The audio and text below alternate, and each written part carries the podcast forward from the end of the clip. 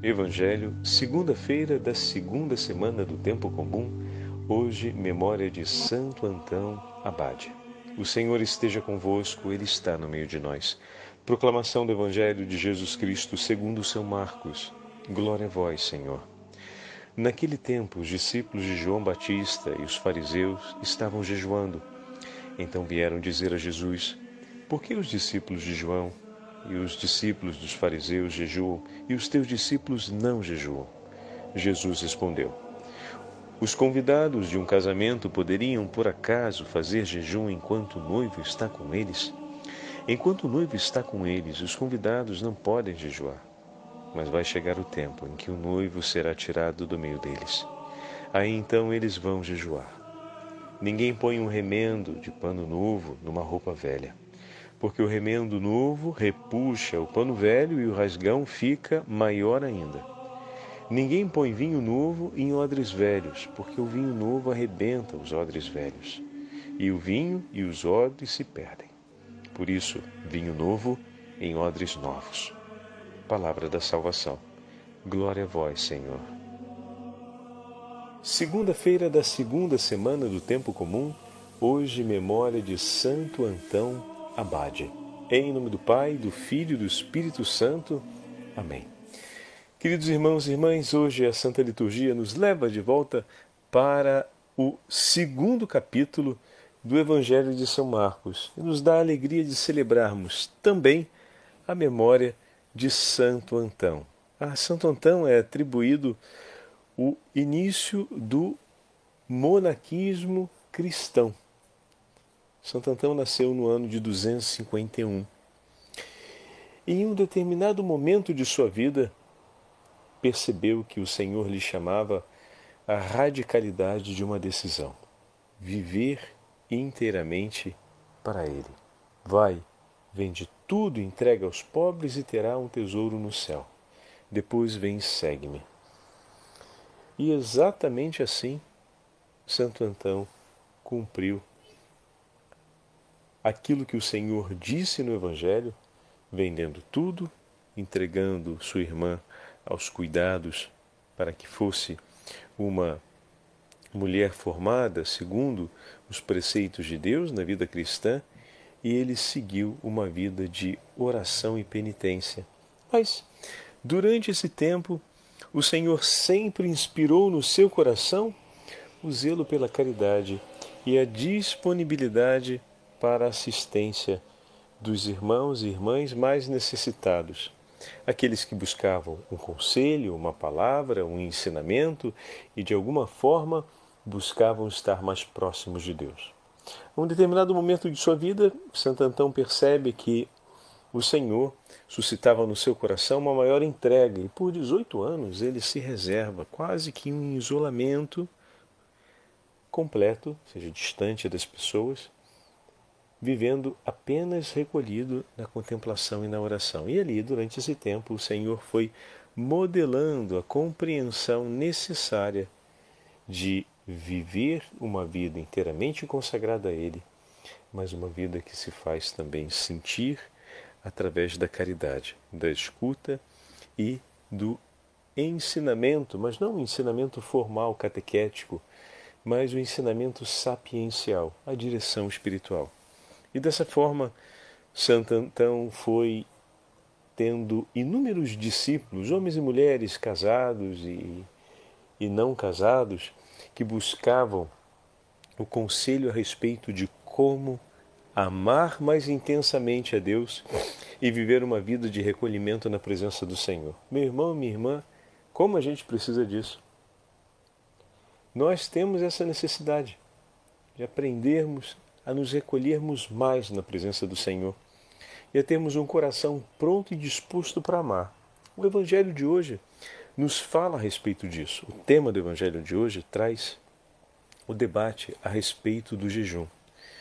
Os discípulos de João Batista e os fariseus estavam jejuando e vieram dizer-lhe então, assim começa o Evangelho de hoje: Por que os, teus, por que os discípulos de João e os dos fariseus jejuam e os teus discípulos não jejuam. E Jesus usa uma imagem que se tornou, obviamente, notória a todos nós ao afirmar que na presença do noivo não se faz o jejum. E de fato, quando o noivo está presente, é tempo de festa. Mas quando ele lhe será tirado, se fará o jejum. E no momento seguinte, o Senhor apresenta outras duas imagens: fazer um remendo num pano antigo com um pano novo,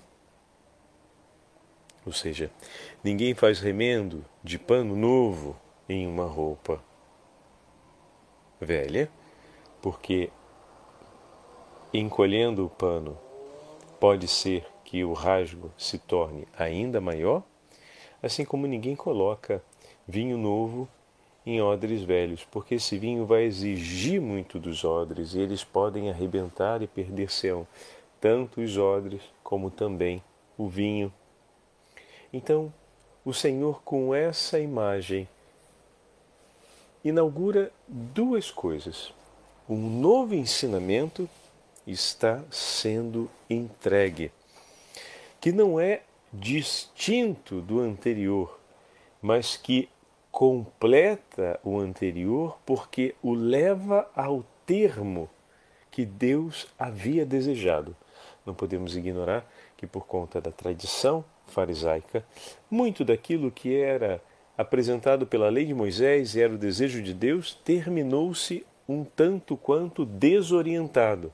Então, um novo ensinamento, o ensinamento que o Senhor traz, que o Messias realiza, leva à plenitude da sabedoria, à plenitude da verdade, à plenitude do acontecimento da vontade de Deus, à plenitude do ensinamento do Senhor. Ele é novo não apenas por se tratar de uma novidade, mas por fazer novo tudo aquilo que já era, ou melhor, já tinha sido anunciado pelo Senhor. Então, ao mesmo tempo, o novo fala a respeito de uma renovação. Como assim, Padre, renovação? A partir do momento em que a gente pega uma coisa antiga e a faz tornar-se outra vez no seu máximo esplendor, a gente diz que aquele objeto foi renovado, foi trazido novamente à sua beleza máxima. Então, aqui nós poderíamos ver a imagem a respeito do jejum. O jejum que tem um caráter penitencial. Ele, como exercício de vida de oração, assim como vai dizer daqui a pouco, nós vamos ouvir o texto de Orígenes falando a respeito. É, não, ouçamos, ouçamos juntos, porque é mais interessante falarmos enquanto a gente vai lendo o texto de Orígenes. Olha a consideração que Orígenes, teólogo, ele faz a respeito do jejum, para a gente entender o que é a proposta do Evangelho. Bom, já entendemos, né? Mas para a gente poder colocar mais uma vez à luz do Evangelho de hoje aquilo que o Senhor nos ensina. Queres que te mostre que jejum deves praticar? Que quando pensamos muitas vezes no jejum, pensamos apenas no exercício penitencial. Então, Orígenes, ao escrever, ele propõe mais do que um exercício penitencial, ele propõe aquela metanoia, ou seja, aquela mudança de mentalidade que é própria do Evangelho. Em outras palavras, jejuar na apresentação de origens de agora é entrar na novidade do Evangelho. É entrar nessa novidade. Assim como o vinho novo, ele destrói os odres velhos porque exigirá dele, dos odres, tanto a ponto deles se romperem. Dessa forma, o vinho novo supõe odres novos o que significa dizer que, para que se acolha a novidade do Evangelho, o ensinamento do Messias, servo sofredor, filho do Deus vivo, filho do homem, aquele que veio para preservar a cana rachada sem quebrá-la e não apagar o pavio que ainda fumega, é necessário uma mudança de mentalidade. É necessário abandonar aquilo que é velho, aquilo que destoa da vontade de Deus, aquilo que foi sendo desorientado no tempo, à luz do ensinamento das coisas divinas, para que o nosso coração se torne novo. Então, Orígenes vai apresentar o jejum como essa passagem de renovamento da nossa mentalidade, do nosso coração, da nossa vida, dos nossos atos, do nosso modo de pensar, de maneira que a novidade do Evangelho, ou seja, o chamado à oração e à caridade, como nos ensine, como vive Jesus, possa descer dentro do nosso coração, possa ser derramada dentro do nosso coração como vinho novo em odres novos. E ele usa essa imagem do jejum para falar dos odres que se renovam. Então, o jejum ele é esse acontecimento que prepara o odre novo para receber a boa nova do evangelho, para receber a vida que vem de Cristo, para receber o estilo de vida cristã. Hoje estamos vendo Santo Antão, onde a caridade e a oração se fundem em uma escolha de entrega total por amor a Cristo e por amor ao próximo. Orígenes. Queres que te mostre que jejum deves praticar? Jejua, meu irmão, do pecado. Não tomes qualquer alimento de maldade. Não aceites as refeições da volúpia. Não te aqueças com o vinho da luxúria jejua das mais ações que às vezes o teu coração ambiciona. Abstente daquelas palavras invejosas e pesadas. Guarda-te dos maus pensamentos e de qualquer desejo de ira. Não toques em pães roubados de uma doutrina perversa e herética. Não desejes os alimentos enganadores da filosofia e do saber que nos leva para longe de Deus e que te afastam da verdade. É esse, caríssimo irmão, o jejum que agrada a Deus e que prepara o nosso coração para receber o vinho novo do Evangelho.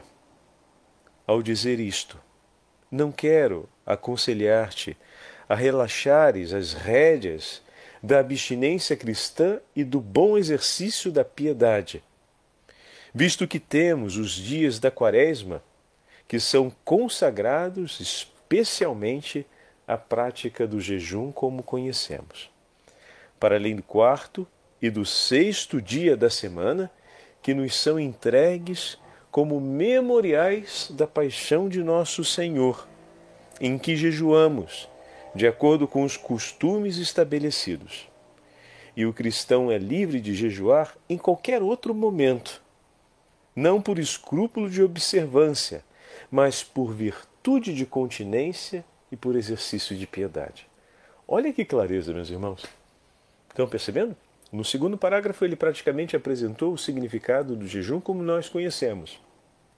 E na introdução do primeiro parágrafo, nós ouvimos então a apresentação da interpretação espiritual do tema do jejum associado a essas duas imagens que o Senhor hoje propõe no Evangelho a respeito do pano novo remendando a roupa velha e do vinho novo sendo colocado em odres novos não em odres velhos, porque do contrário esses não suportarão e se arrebentarão e perder-se-ão os odres, como falamos, e também o vinho. Perde-se o vinho porque não se coloca em prática o ensinamento do Evangelho, perde-se o odre porque, não suportando e entrando em crise, ele desiste e desespera. Então, um coração que não se converte, ele vai em crise e desespera. E, dessa forma, além de se perder, também o Evangelho não vem colocado em prática. Última parte do texto. Pois como havemos de guardar a castidade, se ela não estiver sustentada num rigoroso e sano apoio da abstinência? Como havemos de nos entregar à leitura e à meditação das Escrituras, como havemos de nos aplicar à ciência e à sabedoria? Não será pela continência do ventre e da garganta? Eis um bom motivo para os cristãos jejuarem. Educar o corpo e a vida à continência para buscar os bens mais altos inspirados por Deus. Mas há outro também, ele religioso, cujo elogio é feito nos escritos dos apóstolos, o outro jejum. Com efeito, encontramos a seguinte afirmação numa das cartas: Feliz o que jejua também para alimentar o pobre. O seu jejum é muito agradável a Deus e, na verdade, é extremamente digno, pois imita aquele que deu a vida pelos seus irmãos. Olha que, que bonito. Por último, Orígenes usa uma referência que nós entendemos bem, mas que nem sempre olhamos à luz dessa mesma beleza que é o exercício de piedade e de abstinência que o jejum nos dá a oportunidade de viver. O que, Padre?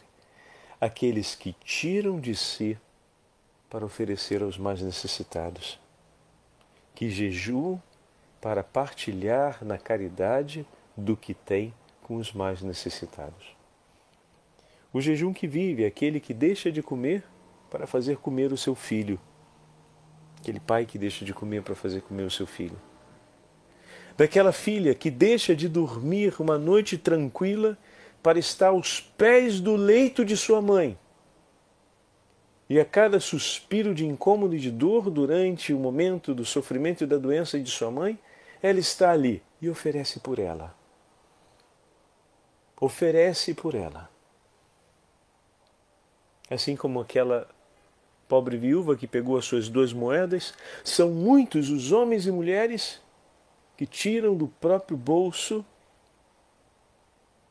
ou que dividem a sua refeição na hora do trabalho para não deixar faltar para aquela pessoa que naquele momento eles perceberam que trazia consigo uma necessidade grande e não deixaram passar.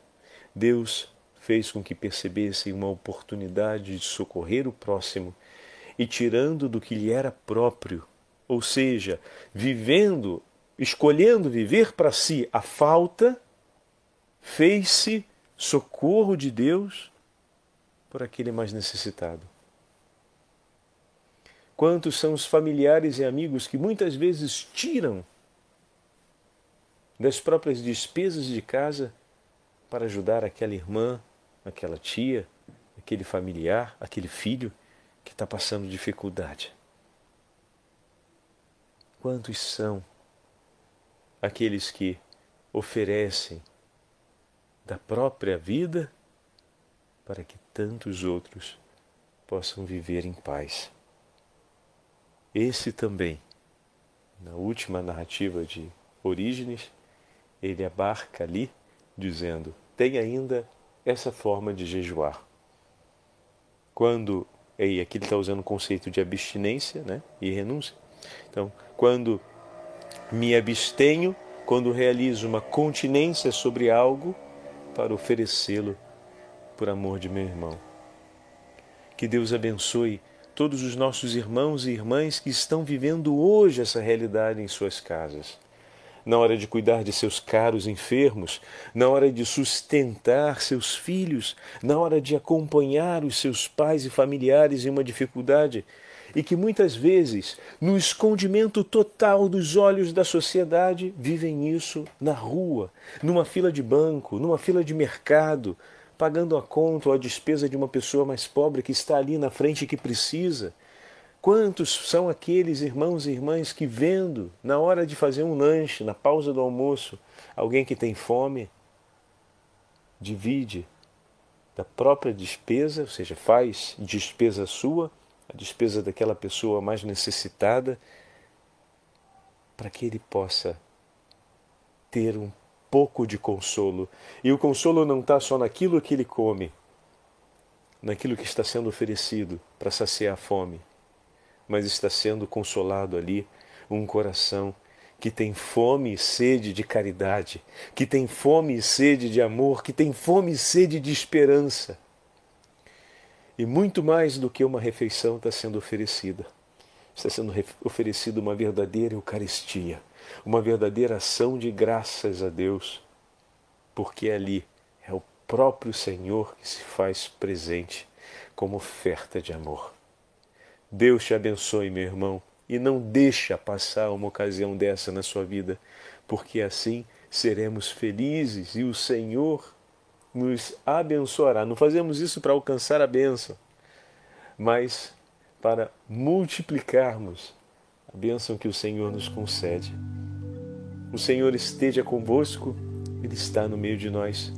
Pela intercessão de Santo Antão e de todos os santos monges da Igreja e da Beatíssima Virgem Maria, Mãe de todos os religiosos, a Rainha do céu e da terra, Abençoe-vos o Deus Todo-Poderoso, Pai, Filho e Espírito Santo. Amém.